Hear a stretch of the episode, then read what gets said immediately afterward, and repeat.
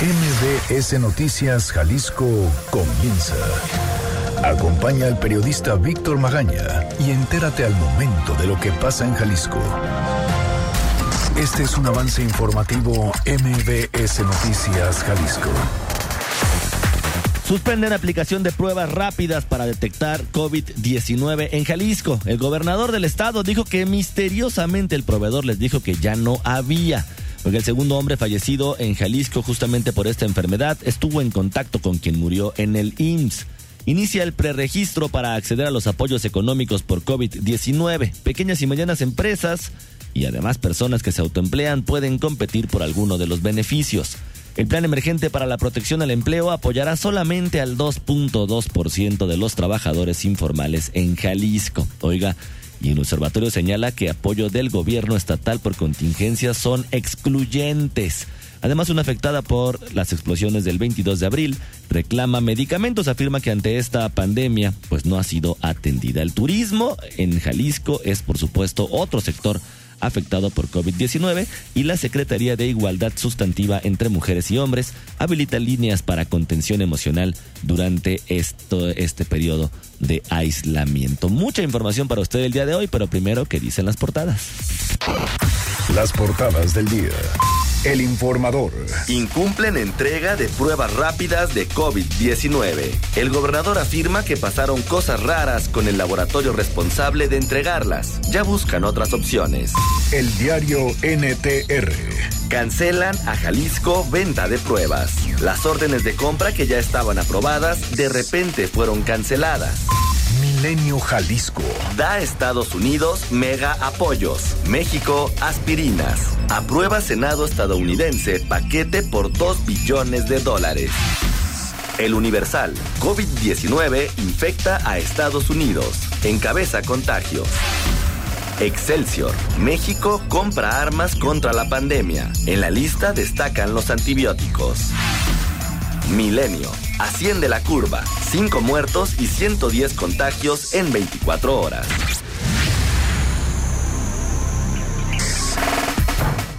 Muy buenos días, ¿cómo le va? Yo soy Víctor Magaña. Ya sabe, me da muchísimo gusto que nos acompañe en este recorrido informativo. Los teléfonos en cabina son el 36 298 248 y el 36 298 249. Las redes sociales, arroba MBS Jalisco en Twitter, MBS Noticias Jalisco en Facebook y mi cuenta personal, arroba semáforo en ámbar. Además tenemos el canal en Telegram, Víctor Magaña, guion medio MBS. Así es como usted se da de alta en este canal para poder platicar con un servidor y por supuesto con toda la comunidad de personas que nos escuchan y que están por supuesto involucradas en este espacio informativo. Erika Arriaga se encuentra al frente de la producción y Hugo López en los controles operativos. Son nueve de la mañana ya con cinco minutos. ¿Qué le parece si comenzamos? Este es el Exa Reporte Vial. La forma de vivir tus momentos de lujo siempre es única a bordo de una SUV Buick. Porque ¿cómo está la ciudad en estos días de aislamiento? Nadie mejor que Ivette Sánchez para platicarnos. Ivette, ¿cómo estás? Buenos días. Gracias, Víctor. Claro que sí. Muy buenos días para todo el auditorio. Tenemos algunas zonas complicadas. Es el caso de Calzada Independencia. La circulación es bastante cargada, prácticamente desde Hospital y hasta llegar al Parque Morelos. No avanzará más de 20 kilómetros por hora. Por favor, extreme su tiempo y sus precauciones. Tráfico cargado sobre carretera a El Verde y El Salto, justo a la altura del puente de IBM. Lamentablemente, una persona ha sido atropellada justo debajo del puente peatonal. El tráfico, además de ser intenso, se ve afectado en dos carriles de la circulación. Por favor, cede el paso a unidades de emergencia. Bastante cargada la circulación en López Mateos en el sentido sur a norte. Es fluido desde San Agustín hasta llegar al periférico. En este punto comienza a retrasarse la circulación prácticamente hasta la zona de Galileo Galilei. No hay accidentes, únicamente el tráfico de esta hora. También bastante cargada la circulación en Juan Pablo II, entre el Mercado del Mar y calle Morelos, encontrará lento avance a la circulación. Una buena opción para circular es Avenida Circunvalación. No presenta ningún inconveniente desde normalistas y hasta llegar a la zona de la Glorieta Colón. Es la información del reporte. Regresamos con ustedes. Muy buenos días. Muy buenos días también para ti, Ivette, y como siempre, muchísimas gracias. Gracias. El lujo de vivir cualquiera de tus momentos al máximo lo encuentras a bordo de una nueva Buick. Estrena una Buick Enclave o una Buick Envision con bono de 100 mil pesos y consiéntete con 32 mil puntos Premier, equivalentes a un viaje nacional. Vigencia del 3 al 31 de marzo de 2020. Aplican restricciones. El Exa Reporte Vial es presentado por... Adquiere una Buick Enclave o una Buick Envision con bono de 100 mil pesos y 32 mil puntos Premier. Vigencia del 3 al 31 de marzo de 2020. Salud. Oiga, y luego de que se anunciara que ya iban a comenzar las pruebas rápidas aquí en la entidad, pues ayer el gobernador, en medios nacionales, no aquí en lo local, en medios nacionales anunció que siempre no, que estaban suspendidas. Fátima Aguilar, ¿cómo estás? Buenos días. Buenos días, Víctor. Saludos a ti y al auditorio. Pues sí, efectivamente, como lo comentas a través de entrevistas con medios nacionales, porque aquí no ha habido ninguna información local, pues el gobernador Enrique Alfaro Ramírez confirmó que la aplicación de pruebas masivas rápidas para identificar a personas asintomáticas con COVID-19 en Jalisco no se pudo iniciar ayer como se tenía previsto por problemas con los proveedores a quienes se las compraron. Según Alfaro Ramírez, las órdenes de compra se las canceló este proveedor debido a la inexistencia de pruebas rápidas en el mercado de tal manera que van a analizar eh, si hay en algún laboratorio de México. Eso es lo que comentó por lo menos a nivel nacional. Sin embargo, a mediodía, eh, aquí en Jalisco, la coordinadora de Desarrollo Social, Ana Bárbara Casillas, dio una versión distinta. Al presentar el protocolo para la aplicación de estas pruebas, aseguró que estos insumos ya se habían enviado, pero estaban retenidos en aduanas y eso retrasaba el inicio del programa. De acuerdo con la funcionaria, la orden de compra, que no nos quiso mostrar a medios de comunicación, era por 20 millones 600 mil pesos para, para adquirir 20 mil pruebas a ISA Farmacéutica, pero desconocía en qué fronteras se encontraban atoradas y desde dónde se trajeron, porque el proveedor las importó eh, debido a que estas no se fabrican en el país. Esto es lo que comentaba la, la funcionaria. Tenemos la orden de compra que es esta orden de compra y que el día de ayer que se esperaba la entrega de las pruebas, lo que nos informan los proveedores es que han tenido algunos problemas. ¿En qué fronteras están detenidas? No sabría decírselos, esa es una situación de los proveedores que incluso eh, el secretario de Administración nos está eh, ayudando para ver de qué manera eh, se puede hacer esto lo más pronto posible. Lo que dijo Bárbara Casillas es que se trataba de pruebas con detección del antígeno realizada a través de un pinchazo similar a una prueba de azúcar y con menor riesgo para el personal que, les, que las aplica. Esto que les permitiría tener un panorama para rastrear, aislar y controlar la pandemia oportunamente. También se le cuestionó al secretario de Salud Estatal Fernando Petersen Aranguren sobre la confiabilidad de estas pruebas y bueno, decía que al proveedor se la solicitaron con la validación de un área internacional como la FDA eh, para garantizar su confiabilidad y evitar problemas como los que enfrenta España con insumos que les fueron comprados a un proveedor de China sin la licencia oficial y que les arrojan eh, resultados poco fiables. Pues el secretario de Salud decía que eso estaba asegurado. Pues es el reporte, Víctor. Pues habría que ver, Fátima, justamente si estaban autorizadas o aprobadas también por la COFEPRIS. La FDA finalmente, pues es esta agencia del gobierno de Estados Unidos que se encarga de regular, de regular los alimentos, los medicamentos y demás, pero allá en Estados Unidos. Hay que ver si aquí también estaban avaladas por la COFEPRIS. Y finalmente cuáles eran eh, un pues hoy un halo de opacidad lo que se ve en todo este tipo de manejo de información que está dando el gobierno estatal referente a las acciones eh, justamente para controlar o contener la pandemia del COVID-19. Así es, Víctor, eh, sobre todo si no tenemos bien, no sabemos qué tipo de, cómo se llaman, qué tipo son. Eh, como les comentaba ayer, se le pedía a la coordinadora eh, mostrar o que nos dejara tomar una foto a esta orden de compra. No se quiso, no quiso hacerlo. En la noche lo anuncian en un medio nacional Y eh, bueno, también hasta ahora les hemos estado preguntando si va a haber alguna información oficial aquí en Jalisco, porque no sabemos en realidad qué pasó, o sea, lo sabemos por las declaraciones del gobernador en medios nacionales, de, en varios de ellos, eh, pero de manera oficial aquí hemos preguntado, nos han dicho que por el momento no va a haber ningún tipo de comunicado, hemos pedido entrevista, entonces estamos a la espera de que nos brinden una para aclarar esta situación, porque pues hay que recalcar, ¿no? En una contingencia la desinformación es, eh, es malísimo, ¿no? Pues así es, Fátima, muchísimas gracias. Gracias, Y es que justo, justo hace unos minutos el gobernador Enrique Alfaro Ramírez, también ya muy a su estilo de informar, o sea, a través de redes sociales, dice, quiero explicar muy bien por qué no arrancó la aplicación de pruebas rápidas. Fue porque el proveedor no cumplió, esa es la verdad. Bueno, también hay que decirlo. Bárbara Casillas, la coordinadora de estas secretarías, pues ayer en la tarde había dicho que ya estaban en la aduana, que ya estaban en la aduana, estaban un poco retrasadas porque según la orden de compra tenían que haber sido entregadas el 25 de marzo. O sea, el día que presuntamente iban a arrancar las pruebas. O sea, ya había ayer que estaban haciendo el anuncio, ya había un día de retraso en la entrega de, de estas pruebas rápidas, pero dijo la coordinadora Bárbara Casillas que era porque estaban en una aduana, no sabían en cuál y tampoco sabía qué medicamentos, sabía qué, perdón, qué pruebas rápidas se habían comprado. Bueno, Enrique Alfaro dice que el proveedor no cumplió, que esa es la verdad, es lo que dice el gobernador. Eso no quiere decir que no se va a hacer nada, también continúa en su hilo de tweets. Seguimos buscando todas las alternativas posibles para tenerlas pronto. Si en algo ha reiterado la OMS, la Organización Mundial de la Salud, es en que para poder controlar esta pandemia se tienen que hacer pruebas, pruebas y más pruebas. Eso es lo que haremos, dice el gobernador. Por ahí he visto rumores diciendo que las pruebas rápidas no sirven, que en otros países no funcionaron. Bueno, esto tampoco son rumores, gobernador. Esto pasó en España y tuvieron que regresar más de 90 mil pruebas. Dice, no vamos a comprar nada que no esté avalado y certificado por organismos internacionales. Así de claro, es lo que dice el gobernador. Bueno, esa es otra cosa, pero las pruebas que no funcionaron tampoco son rumores. Y tampoco nos vamos a enganchar en las mentiras de unos pocos. No son momentos de confrontación, pero tampoco para la desinformación. Justo, también aquí, gobernador, le doy absolutamente toda la razón. No son momentos para desinformación. Estaría buenísimo que se, también, así como se han dedicado a dar entrevistas a medios nacionales a diestra y siniestra desde la semana pasada para anunciar estos planes y, y todas estas entregas, pues también abonando a que no haya justamente desinformación, pues también se diera una vuelta aquí con los medios en Jalisco.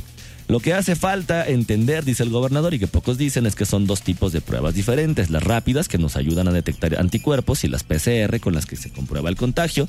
Y en Jalisco vamos a aplicar las dos. En otras palabras, vamos a salir a buscar personas contagiadas por coronavirus para detectarlas y aislarlas y atenderlas oportunamente. Cada persona que resulte positiva en las pruebas rápidas será corroborada por las PCR. Esto también, esto también es cierto. Las pruebas rápidas pues detectan solamente si usted tiene coronavirus, pero coronavirus, recuerde, hay un montón de tipos diferentes, entre esos el SARS-CoV-2 o conocido comúnmente como COVID-19. las pruebas rápidas no le van a decir a uno si tiene COVID-19, le van a decir si tiene coronavirus. Y una vez que se, hace, se detecta esto y se hacen las PCR, pues ya ahí sí se descarta qué tipo de coronavirus es o si tiene COVID-19 y ya comienza pues todo el proceso médico que se recomiende. Pero justamente este tema de desinformación o de confusión, que es lo que menciona el gobernador del estado de Jalisco a través de sus redes sociales, pues se da de, de origen. Se da de origen. Si el gobernador no da información o no da entrevistas a medios de comunicación del Estado que él gobierna y prefiere hacerlo a nivel nacional, donde pues obviamente eh, el contexto es completamente diferente, pues ahí empieza, gobernador, ahí empieza justamente el tema quizá de la falta de información de primera mano, que en este caso pues se supone que la tiene usted. Estos micrófonos siempre han estado abiertos para, para una entrevista con usted, con cualquiera de los coordinadores, lo sabe bien. Varios de su gabinete han estado aquí en cabina platicando con un servidor, pero justamente en estos temas tan fundamentales, tan importantes como es una pandemia, pues no estaría de mal, no estaría de más que también se diera una vueltecita a los medios de comunicación aquí en Jalisco para platicar exactamente de qué es lo que está pasando. Todavía hay dudas, todavía no, no sabemos a ciencia cierta de dónde van a salir los mil millones de pesos de que están pues ya ofreciendo para estas para las personas para que no se caiga el mercado o, la economía familiar tanto ante esta crisis finalmente quienes de dónde estaban comprando estas pruebas rápidas si bien el proveedor era ISA que también ganó una licitación el año pasado por 600 y tantos millones de pesos finalmente a quién se lo iban a comprar cuál es la realidad en el estado de Jalisco sobre esto, pero bueno, pues como también suspendieron todas las solicitudes de transparencia de información hasta finales de abril por esta contingencia, o por lo menos eso es lo que se dice, pues por lo menos estas semanas va a estar complicadito, gobernador, que si usted no da la información o su equipo no la dan a tiempo, y más bien uno tiene que andar rascando a nivel nacional, bueno, pues ahí comienza. Pues aquel ejemplo comienza en casa. Vamos a lo que sigue. Y el hombre que falleció la madrugada de ayer en Jalisco, internado en el ISTE, tenía 55 años y era hipertenso, residía en California y tuvo contacto con el primero que murió el fin de semana pasado en la clínica 110 del Instituto Mexicano del Seguro Social, también a causa del virus. De acuerdo con el secretario de Salud Estatal, Fernando Petersen Aranguren, este hombre se encontraba hospitalizado desde hace unos días en terapia intensiva. Escuchemos. Lo que sí sabemos es que era contacto del paciente que falleció en el, uh, ¿cómo se llama? En la clínica 110. Tenemos eh, eh, claro que esta persona tuvo cuatro contactos intradomiciliarios y 17 contactos hospitalarios, todos con equipo de protección. El último corte de la federación dio cuenta que en Jalisco van 68 casos confirmados de COVID-19, de los cuales cuatro son asintomáticos. Además, a nivel estatal se reporta que hay dos personas más que permanecen hospitalizadas en estado grave y, y da seguimiento a 375 más entre confirmados, asintomáticos y contactos. Y luego de que se confirmaron casos de coronavirus en la entidad, algunos de los lesionados por las explosiones del 22 de abril no han recibido atención médica ni los medicamentos que necesitan. Así lo aseguró la señora Sonia Solórzano Romo, una de las afectadas. Explicó que su situación se complicó debido a la pandemia, pues las autoridades de salud aún no le entregan al 100% del medicamento que ella requiere, además de no poder atenderse de manera regular. Escuchemos. Como en mi caso, o personas diabéticas o de cualquier otra situación de salud, eh, pues somos propensos a contagiarnos inmediatamente o caer en estado grave. Entonces, por atender el coronavirus, están desatendiendo lo que estamos en tratamiento. Es decir, que yo ya llevo, yo lo personal llevo dos vueltas al hospital de Soquipan. No me dejan ni siquiera el acceso al hospital, me regresan sin dejarme hablar con las autoridades, mucho menos con mi médico. No, o sea, no me dejan el acceso. Agregó que las veces que se ha presentado a consulta regresa a su casa con las manos vacías debido a que no le dan acceso al hospital, por lo que se dice preocupada debido a que hace un año tuvo una neumonía severa a causa del dengue. Además explicó que sus compañeros de la tercera edad, quienes también sufren de enfermedades o alguna discapacidad a causa de la tragedia del 22 de abril de 1992, están en la misma condición que ella, sin medicamentos ni consultas, por lo que el dinero que les llega a algunos de su pensión tienen que gastarlo en tratamientos que no se les han facilitado. Finalmente hizo un llamado a las autoridades para que no desatiendan a los afectados, aún con el estado de contingencia que actualmente hay en la entidad, pues asegura que por cuidar que no se registren más contagios de coronavirus, ellos se sienten desprotegidos debido a que están en el grupo vulnerable de personas con mayor probabilidad de contagio. Son 9 de la mañana con 20 minutos, damos una pausa y regresamos. Escuchas Noticias MBS, Jalisco, por XFM 101.1. Estamos de vuelta con la información más importante a nivel local. Salud. 9 de la mañana con 23 minutos, regresamos a cabina de MBS Noticias Jalisco. Oiga, inicia el preregistro para acceder a los apoyos económicos por COVID-19. Erika Arriaga, ¿cómo estás? Buenos días. Buen día, Víctor. Buen día, la auditoría. Así es, como ya lo había anunciado anteriormente el gobernador de Jalisco, Enrique Alfaro Ramírez. Este jueves se dieron a conocer las acciones que forman parte del Plan Jalisco COVID-19. El titular de la Coordinación de Crecimiento y Desarrollo Económico, Alejandro Guzmán Larralde, explicó que es uno de los apoyos que forman parte del programa dirigido a las pymes. Se destinarán en una primera etapa 450 millones de pesos, mismos a los que podrán acceder aquellas empresas que tengan registrados ante el Instituto Mexicano del Seguro Social, el IMSS, entre 1 y 15 trabajadores. Escuchamos al coordinador una bolsa total de 450 millones de pesos que serán eh, operados y transferidos a través del Consejo Estatal de Promoción Económica y del FOJAL, trabajando de la mano, obviamente, con la Secretaría de Desarrollo Económico y con el Gabinete Económico. Esto va dedicado a empresas con uno hasta 15 trabajadores que estén registrados ante el IMSS. Los apoyos serán desde 10 mil hasta 150 mil pesos. Habrá una posibilidad de ampliación en caso de existir suficiencia presupuestal. La tasa es de 0% de interés. El plazo es hasta por 24 meses, que incluyen 6 meses como periodo de gracia y 18 pagos mensuales. Por su parte, la coordinadora de Desarrollo Social en la entidad, Bárbara Casillas, informó que se destinarán 400 millones de pesos con el fin de apoyar a aquellas personas que se encuentren en empleos no formales o autoempleadas y que han sido afectadas por las medidas de prevención por el COVID-19. Escuchemos a la coordinadora pues lo que busca es justamente dar este respiro a las personas que han visto afectaciones directas pues en su bolsillo. Y estas personas eh, em, sabemos que eh, gran cantidad de estas personas, por ejemplo en el tema del subempleo, son mujeres que tienen que sacar adelante a su familia y que lo que queremos en esta primera etapa es que no tengan que eh, despatrimonializarse vendiendo sus insumos eh, de trabajo para salir de esta crisis, porque entonces luego tendremos una situación mucho más grave. Son apoyos de 5 mil pesos por persona, el apoyo será mensual. En este apoyo se pretende llegar a 40 mil beneficiarios entre hombres y mujeres y uno de los requisitos es tener la edad de entre 18 a 65 años los aspirantes no deberán ser beneficiarios de algún otro programa social estatal o federal. De igual manera, se contará con un tercer apoyo que contará con un fondo inicial de 150 millones de pesos para apoyar a productores de maíz en la entidad por lo que la Secretaría de Agricultura y Desarrollo Rural publicará la próxima semana las reglas de operación de este fideicomiso.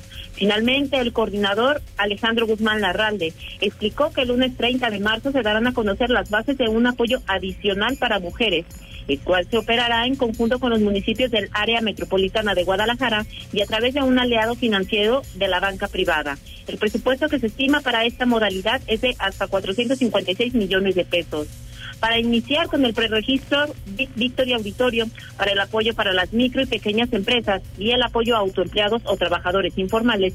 Se habilitó el sitio web https dos puntos diagonal diagonal planprotege.jalisco.gov.mx diagonal. Repito, https dos puntos de diagonal diagonal plan protege.jalisco.gov.mx diagonal. Es información, Víctor. Erika, muchísimas gracias. Gracias, buen día. Buenos días también para ti. Oiga, luego de la publicación de las reglas de operación para los programas de apoyo que va a brindar justamente el gobierno estatal a micro y pequeñas empresas, así como a personas autoempleadas o en la informalidad debido a la contingencia por el COVID-19, el Observatorio Permanente del Sistema Estatal Anticorrupción señaló que estos lineamientos excluyen la participación de casi el 40% de la población en Jalisco. Cecilia Díaz Romo, integrante de este observatorio, recordó que de acuerdo con el INEGI, ese porcentaje de jaliscienses no cuenta con internet en sus hogares y el trámite para solicitar los apoyos solo se podrá hacer por esa vía. Escuchemos. Entonces, me imagino que obviamente los que no tienen acceso son las personas con más dificultades económicas, que a lo mejor son las que más necesitan el apoyo y son las que por ese mecanismo quedan fuera. Entonces ahí pues este sí sentimos que puede ser, aparte de discriminatorio, dejar fuera a las personas que más necesitan ese apoyo. Tampoco ven claros los criterios de selección de beneficiarios a través de entrevistas, pues no se explican las preguntas que se les harán a los solicitantes y la discrecionalidad en esto genera un riesgo de corrupción. Además de que no, no se incluyen a la Contraloría en el comité interno de validación que se conformó para autorizar la entrega del recurso. También señala que no hay medidas suficientes de transparencia para dar a conocer de manera proactiva el padrón de beneficiarios. Esto al tomar en cuenta que desde el Ejecutivo se suspendieron los plazos para contestar solicitudes de información. Díaz Romo manifestó que la contingencia no elimina la obligación de ser transparentes ni se justifica la falta de ella, porque las autoridades deben encontrar la manera de cumplir con la publicación y rendición de cuentas de cualquier compra con recursos públicos. En un informe brindado el día de ayer, Transparencia Internacional también advertía que esta pandemia genera un alto riesgo de corrupción en América Latina. De acuerdo con la organización, en estas emergencias los estados enfrentan consecuencias económicas y sociales que derivan en mayor demanda de bienes y servicios, así como en afectaciones, lo que a su vez propicia la manipulación de información y uso inadecuado de fondos o presupuesto extraordinario.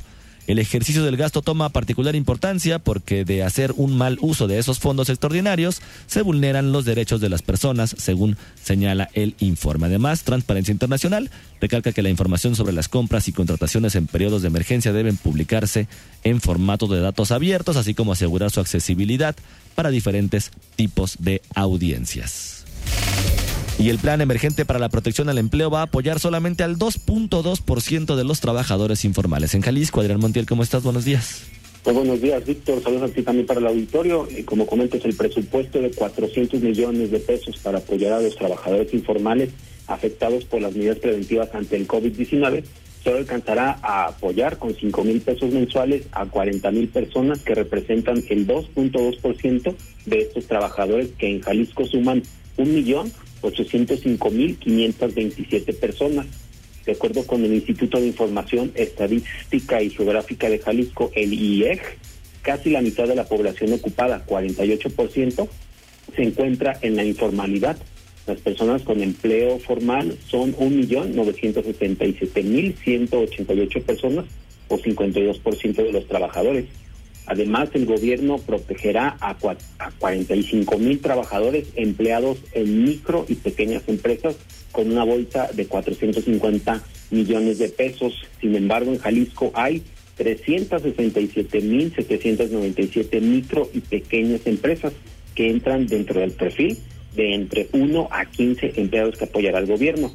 El número de microempresas es de 347 mil y las pequeñas de 20.711, es decir, representan 98% de las empresas jaliscienses. El reporte, Víctor. Adrián, Adrián, muchísimas gracias. Muy buen día, muchas gracias. Buenos días también para ti. Oiga, y apenas pasada casi una semana de las medidas por el COVID-19, el sector turismo ya reporta una merma y por lo cual los empresarios hacen frente a la crisis turística con el plan emergente del gobierno estatal, de acuerdo con el secretario de Turismo Germán Ralis. La perspectiva a mediano plazo de la pandemia de coronavirus planteada por el sector salud afirma que será hasta agosto que se alcance el pico de casos confirmados y su disminución hacia octubre. De mantenerse esta tendencia se generará un daño importante al sector turismo, de acuerdo con el secretario. Escuchemos. En los escenarios sí platicábamos con los empresarios, pues precisamente hablábamos de, de una calendarización posible de reactivación y que tenía que ver pues primero con junio, después con agosto y precisamente con octubre. Eh, el impacto sería brutal, sería enorme. Este, es una industria muy sensible. Al momento, el gobierno y empresarios del sector hacen la evaluación de las pérdidas y la planificación para recuperar el impacto a más de 6.500 empresas relacionadas directamente como el alojamiento, transporte, restaurantes, además de las cadenas productivas urbanas y rurales como la proveeduría, servicios, entre otros.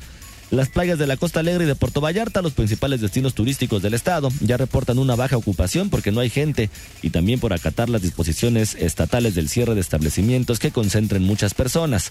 El acceso a las playas todavía no está prohibido, aunque se trata de una distribución federal determinar la restricción por la concentración de personas en esos lugares.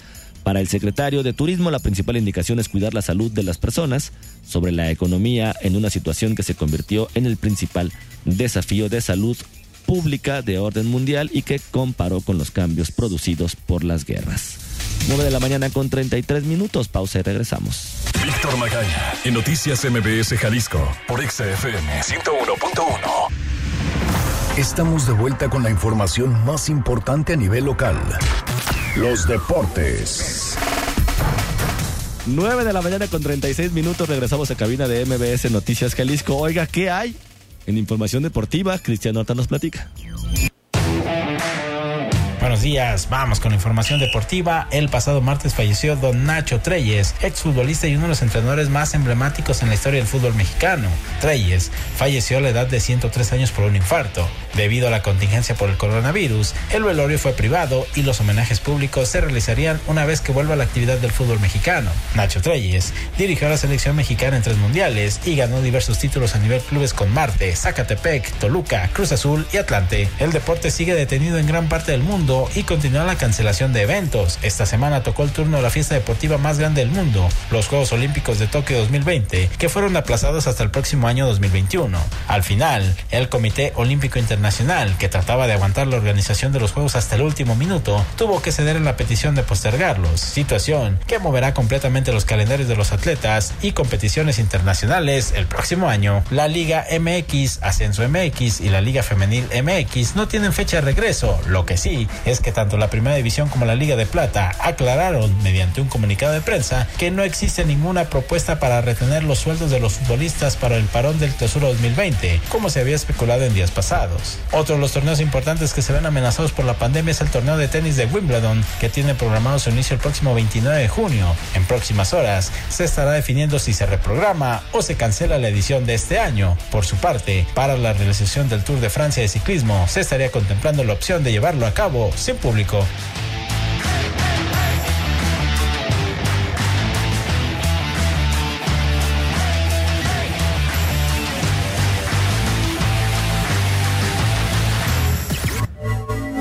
Y tecnología.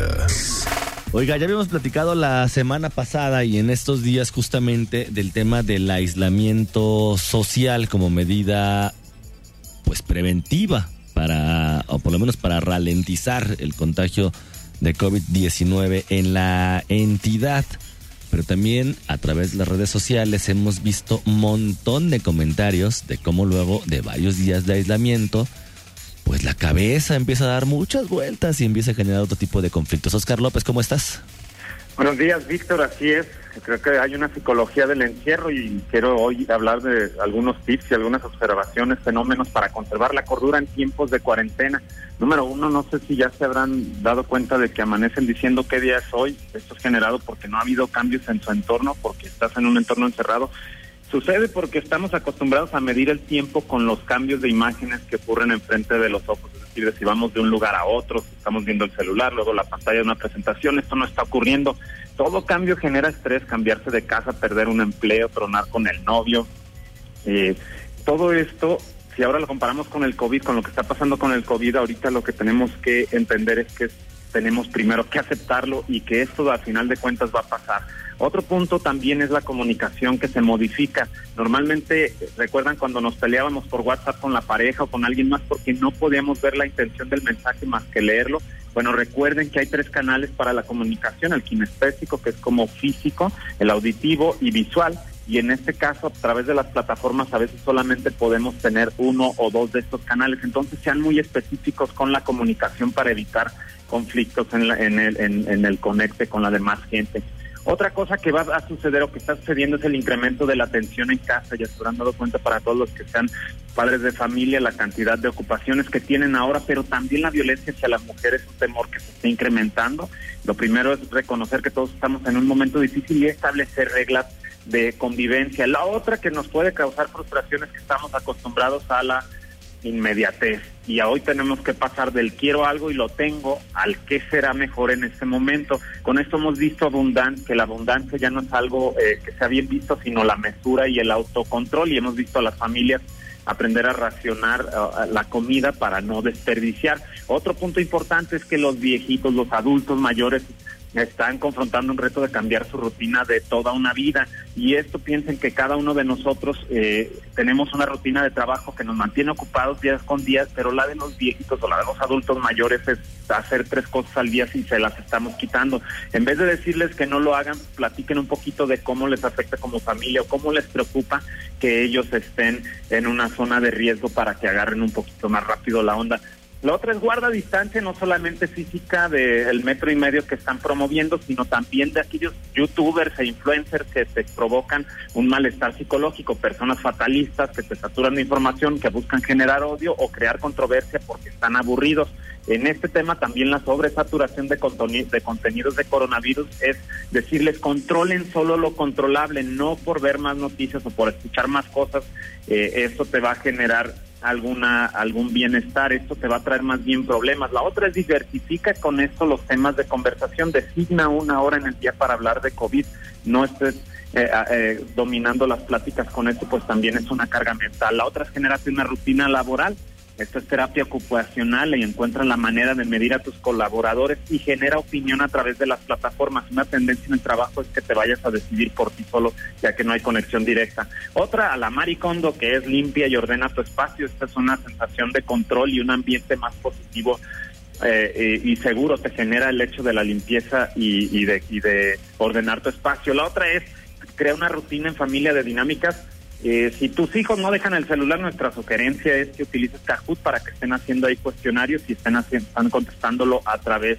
de la pantalla kahoot.com y crea una rutina de ejercicio, conéctate para que hagas ejercicio en línea, cuida los carbohidratos, el mal del puerco en la oficina te ponía lento, pero en tu casa puedes dormir y esto no necesariamente es bueno. Y con esto el siguiente punto evita dormir en exceso, te sentirás más fatigado si duermes de más, sobre todo ahorita que empieza la temporada de calor no dejes que la televisión o el sillón dominen tu rutina y encuentra propósitos en esa rutina que sea complementa, por ejemplo, la frase en esta cuarentena voy a leer un libro, cocinar algo nuevo, hacer ejercicio todos los días, qué es lo que quieres hacer y por último genera reuniones en línea no solo de trabajo, también para verte con los compas, no importa que los dejes plantados una vez, pero después inténtalo de nuevo.